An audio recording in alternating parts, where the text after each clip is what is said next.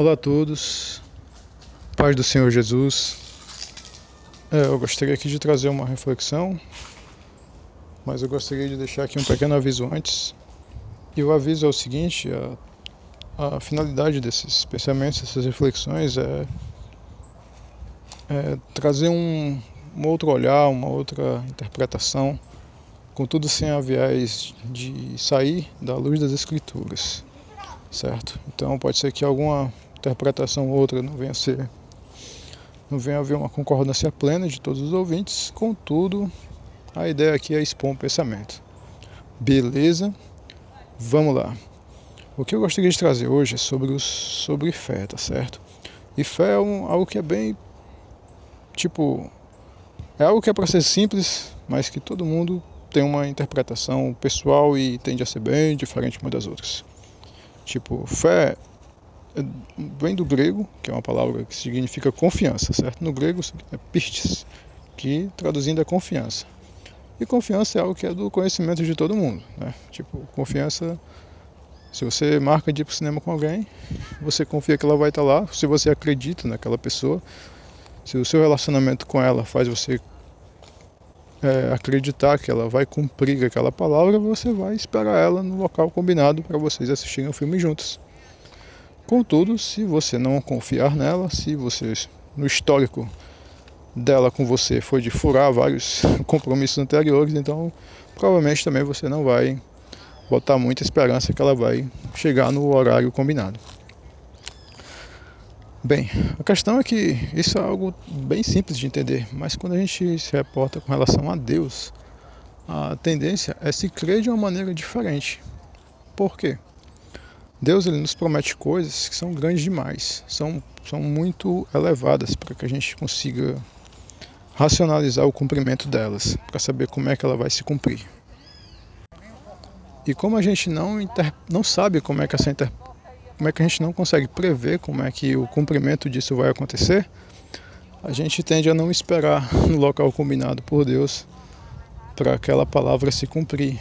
E isso faz com que a gente perca é, muitas bênçãos na vida, né? Por não simplesmente não não se manter numa posição que o Senhor disse para nós ficarmos e a gente não confia, não entende, a gente é capturado pela nossa dúvida pelas nossas ideias, pelos nossos questionamentos, pelo nosso entendimento limitado, cheio de cis, cheio de porquês e acaba perdendo a bênção. É uma coisa muito simples. Deus ele tem tudo, todo o controle de tudo, mas como nós não temos esse controle, a gente olha tudo por um prisma errado. E bem, o que eu gostaria de colocar aqui é uma situação que é bem interessante, que serve justamente para expor esses comportamentos que podem ser é, percebidos, tá certo, na Escritura. E o Senhor Jesus, quando ele disse que seria crucificado, ele e ressuscitaria, isso era, não era algo que era somente do círculo dos discípulos que sabiam disso. Não, a gente vê na Escritura que provavelmente era de conhecimento geral, tal ponto que os próprios fariseus, né, eles, eles, no ato da crucificação, foram lá para Pilatos para pedir para vigiarem o corpo do Senhor Jesus, né, porque eles diziam: olha, é, ele disse que iria ressuscitar o terceiro dia, então vamos lá, coloca lá uns guardas na porta lá para que não aconteça que os discípulos cheguem lá de noite e roubem o corpo. Então eles sabiam que o Senhor Jesus tinha dito que iria ressuscitar ao terceiro dia. E uh, e eles tomaram um posicionamento preventivo quanto a isso, né? Mas a questão é que, se o Senhor Jesus ele disse que ressuscitaria ao terceiro dia, isso seria de conhecimento público, por que, que a gente não vê é, uma expectativa sobre esse acontecimento de uma maneira uniforme de todos? Então vamos pensar aqui, vamos aqui especular, especular, tá certo? Como é que os como é que as pessoas deveriam ter interpretado aquilo? E vamos começar pelos discípulos, tá certo? Os discípulos do Senhor Jesus, eles deveriam ter feito ali um plantão na porta do sepulcro lá, aguardando a ressurreição dele.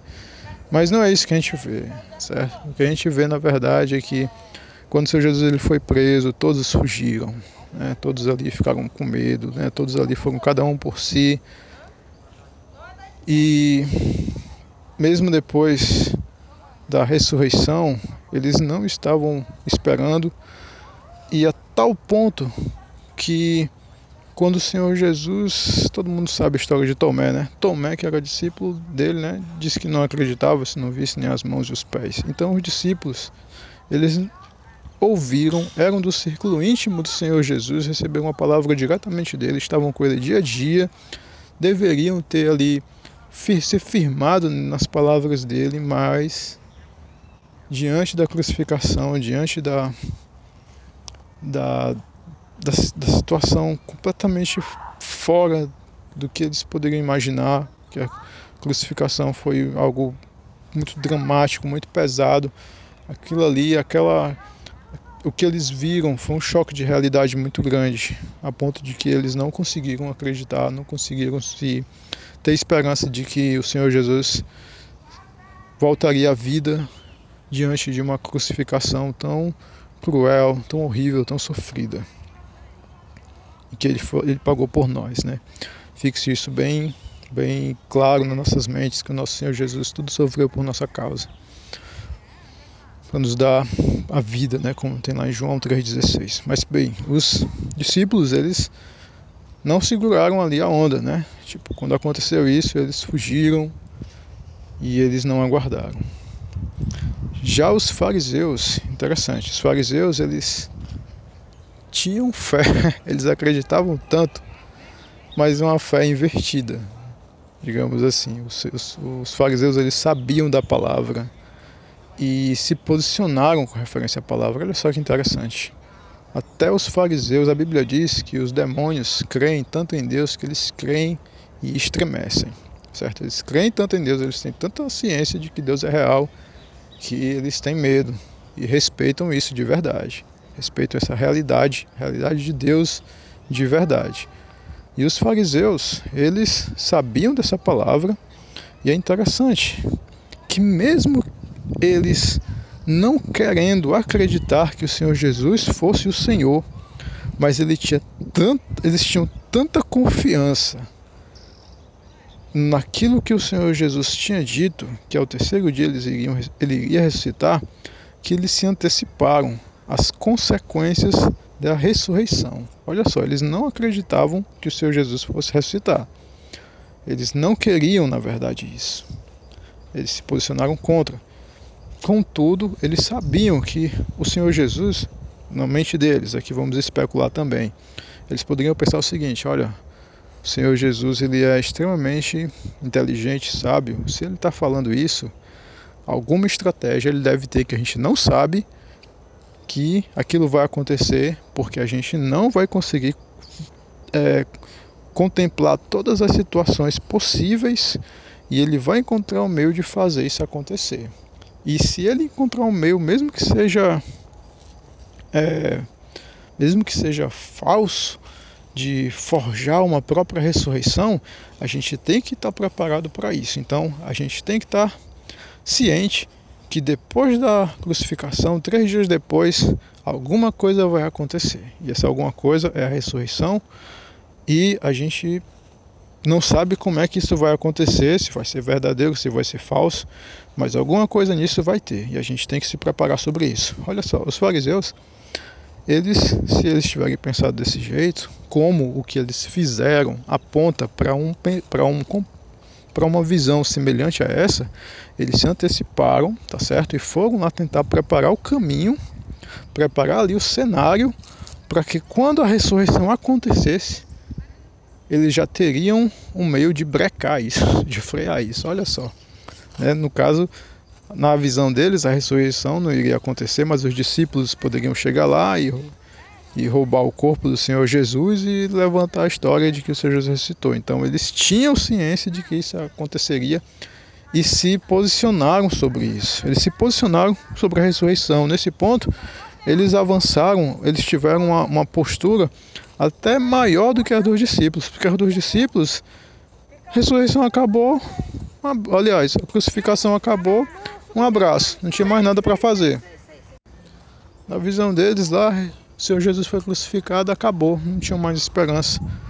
Então era só fazer o quê? Não, eles não tinham plano de ação, eles não tinham nenhum tipo de expectativa disso.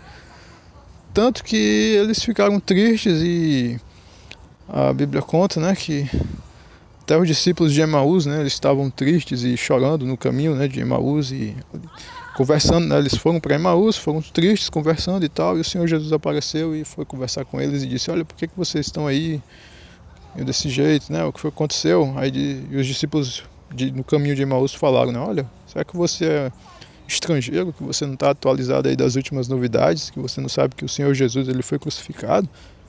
E aí eles contaram a história e o Senhor Jesus falou, olha, vocês são incrédulos, né, vocês ainda não não entenderam isso e começou a explicar as escrituras e a Bíblia conta que o coração deles ardia quando o Senhor Jesus ia falando, mas eles ainda não tinham identificado que era o Senhor Jesus que estava lá. Mas pois bem, eu quero só fechar esse parêntese porque quando a crucificação acabou, os discípulos ficaram tristes, diferente dos fariseus que ainda tiveram a expectativa da ressurreição, embora de uma visão completamente errada, mas de alguma maneira se prepararam, mas os discípulos não fizeram isso. Os discípulos simplesmente que deveriam ter estado lá, né, segurando lá a, expectativa lá de, de estar recebendo o Senhor Jesus com festa no terceiro dia, mas eles não acreditaram. E por fim nós temos a, as, a visão das mulheres que foram para o sepulcro. Aí agora eu quero só deixar aqui um, um pensamento que é o seguinte: os discípulos eles tinham uma palavra, tá certo? Só que eles não tinham uma confiança nela tá certo? O racional deles, o racional deles é, sabotou ali o seu, o interior deles, a, a confiança que eles tinham e eles não se posicionaram do jeito certo.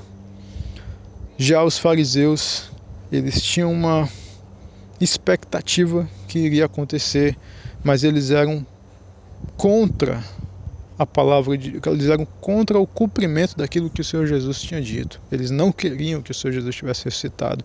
Contudo, eles acreditaram naquilo e se posicionaram de alguma maneira a respeito daquilo.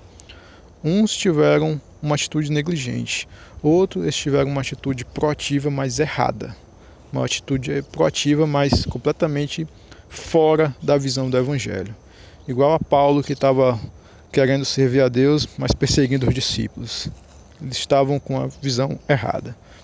E por fim a gente tem as mulheres. As mulheres é interessante que embora elas é, não estivessem, não tivessem ali aquele, é, aquele papel como os discípulos tiveram de estarem ali, né, sendo enviados como apóstolos, mas elas amavam ao Senhor Jesus, tá certo? é interessante que isso seja bem frisado, porque elas foram, todos os cuidados que elas tiveram, independente de fé, elas confiavam na palavra, sim, elas confiavam e tomavam uma atitude conforme a palavra, mas o coração era algo mais forte que para que inclinava as ações delas. Então, elas estavam ali servindo ao Senhor porque elas amavam o Senhor, elas se identificavam com a pregação do Senhor Jesus, elas se identificavam com o amor ao próximo, com a generosidade, com a bondade, com o amor, com, com as curas maravilhosas que o Senhor fazia, elas se identificavam com o reino de Deus. Isso aí era uma ligação que é interessante, que as pessoas que amam o Evangelho, Deus ele, ele tem um, é, Deus você vê Deus ele dando instruções específicas, você vê Deus esclarecendo para essas pessoas como é que funciona o plano dele para a pessoa que quer realmente seguir a Deus, que quer realmente caminhar junto dele, mesmo que ela não entenda a parte teológica, mesmo que ela não entenda a, a, as minúcias, os detalhes, ela Deus ele conduz aquelas vidas, ele tem prazer de conduzir aquelas vidas porque elas, aquelas pessoas elas estão com o Senhor porque elas amam o Senhor. É uma coisa muito autêntica, isso é alguma coisa muito direta e Deus ele é amor. Então, se você se aproxima de Deus e tem amor por ele, você quer ser amigo dele porque você gosta dele e quer aprender a gostar dele mais ainda, Deus ele vai te encaminhar, tá certo? Deus ele vai fica fica tranquilo, tá certo? Não fica achando que você vai estar tá como um cego em tiroteio, sem saber para onde ir não, que Deus ele vai te guiar, sabe? Deus ele vai conduzir você, basta seguir o, seu coração e ficar atento para não seguir apenas o seu coração, de acordo com as suas vontades, as suas vaidades, mas se abrindo para o Evangelho, para entender, Deus ele vai te encaminhar para a compreensão correta. Se o seu espírito for de um discípulo, de um aluno, de alguém que quer instrução, Deus ele vai canalizar o seu amor que você tem por ele e vai juntar o conhecimento que ele vai te dar para te fazer um discípulo. E bem, a gente vê lá as mulheres que estavam ali e elas não, né, especulando mais uma vez, não eram elas que tinham recebido as instruções mais criteriosas, né, do porquê que as parábolas, o que, que essa parábola quer dizer, o que, que aquela outra quer dizer. Elas não tiveram aquele conhecimento didático, teológico, como acredito que o Senhor Jesus deve ter dado para os discípulos, mas elas tinham todo o amor, toda a devoção pelo Senhor. Elas aprenderam a amar o Senhor Jesus por quem Ele é, pela bondade que Ele é.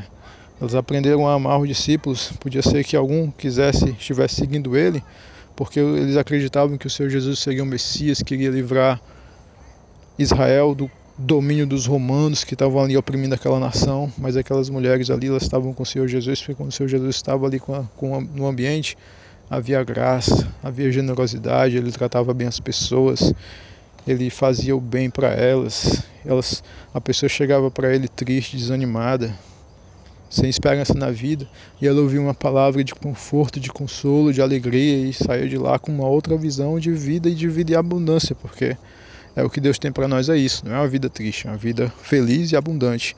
E aquelas pessoas que cruzaram com o Senhor Jesus, elas tiveram esse benefício, como até hoje tem. Mas né, vamos aqui colocar na, nesse contexto histórico que aconteceu.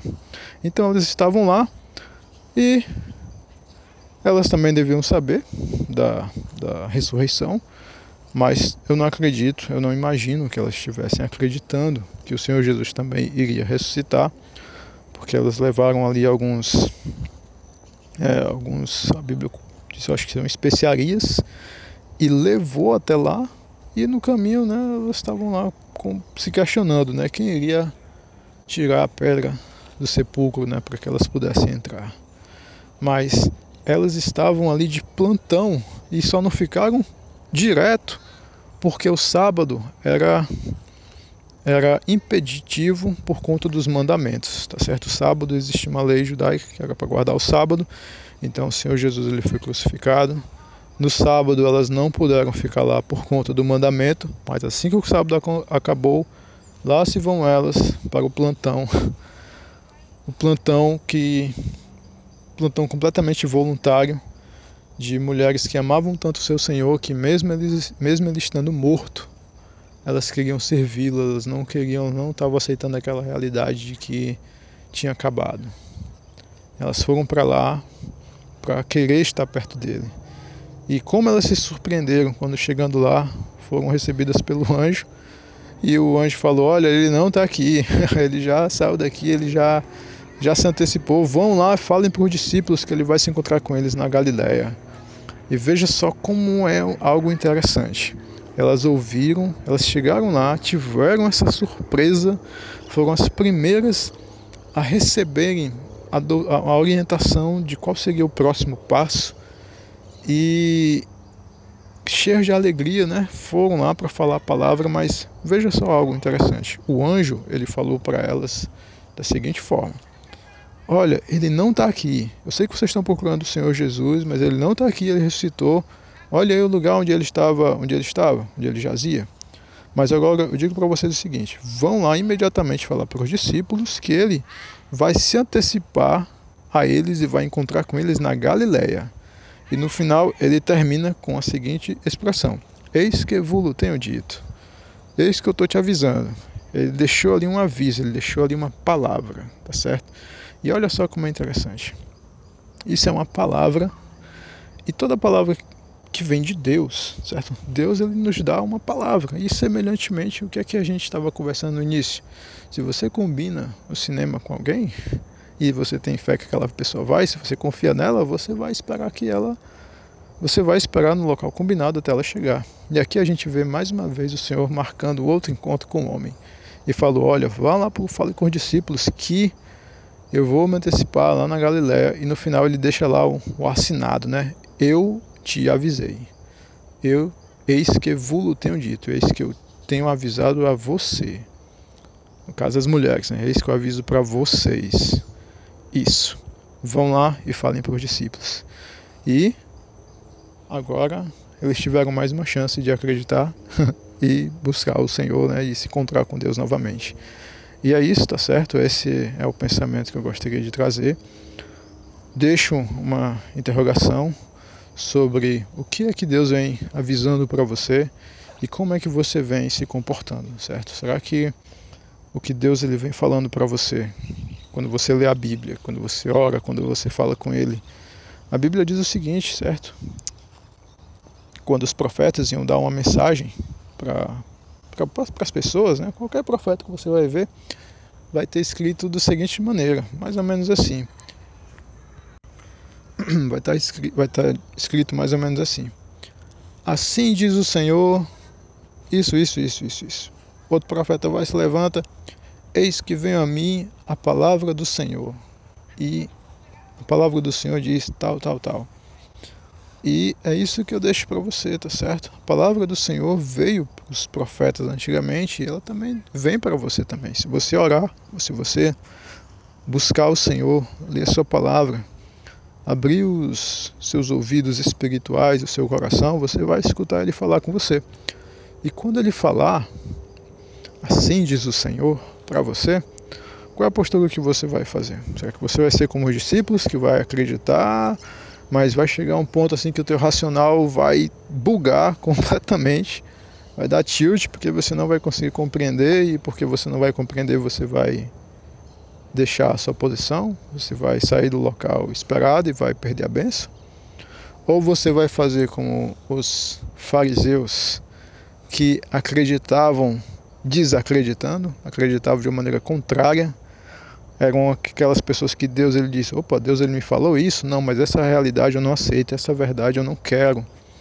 Então você vai se antecipar para tentar burlar isso, para tentar impedir algo que Deus ele quer fazer, tipo semelhante a Jonas, que Deus mandou ele ir para um caminho e ele foi para outro.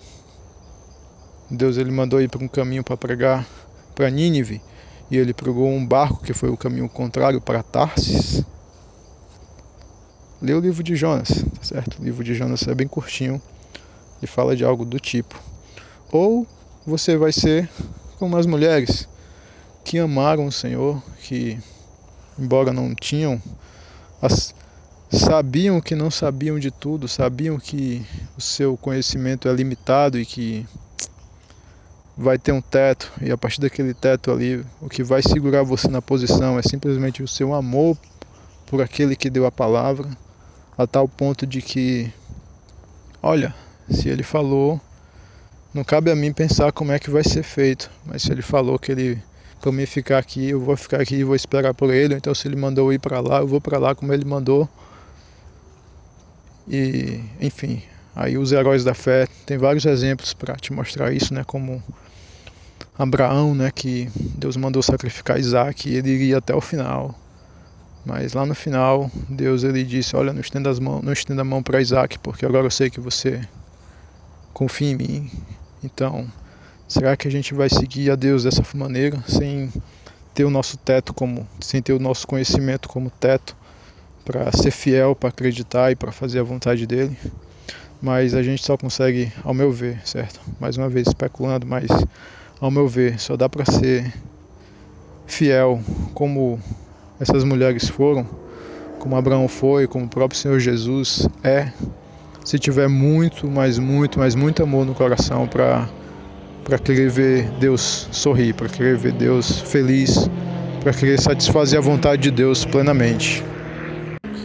Porque só realmente quando a gente quer realmente fazer alguém muito, muito, muito feliz, de verdade, a gente não se vê como impedimento para isso acontecer. A vontade de ver aquela alegria em quem a gente quer satisfazer, ela faz a gente superar os nossos próprios limites, tanto psicológicos quanto físicos, enfim.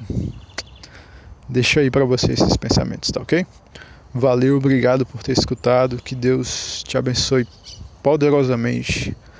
No nome do Senhor Jesus e que te encha com Santo Espírito dele, Espírito Santo de Deus, e faça uma metanoia profunda na sua mente, no seu ser. para que você nunca mais seja o mesmo ou a mesma, para a glória dele. Ok? Valeu, obrigado, um abraço, tchau, tchau.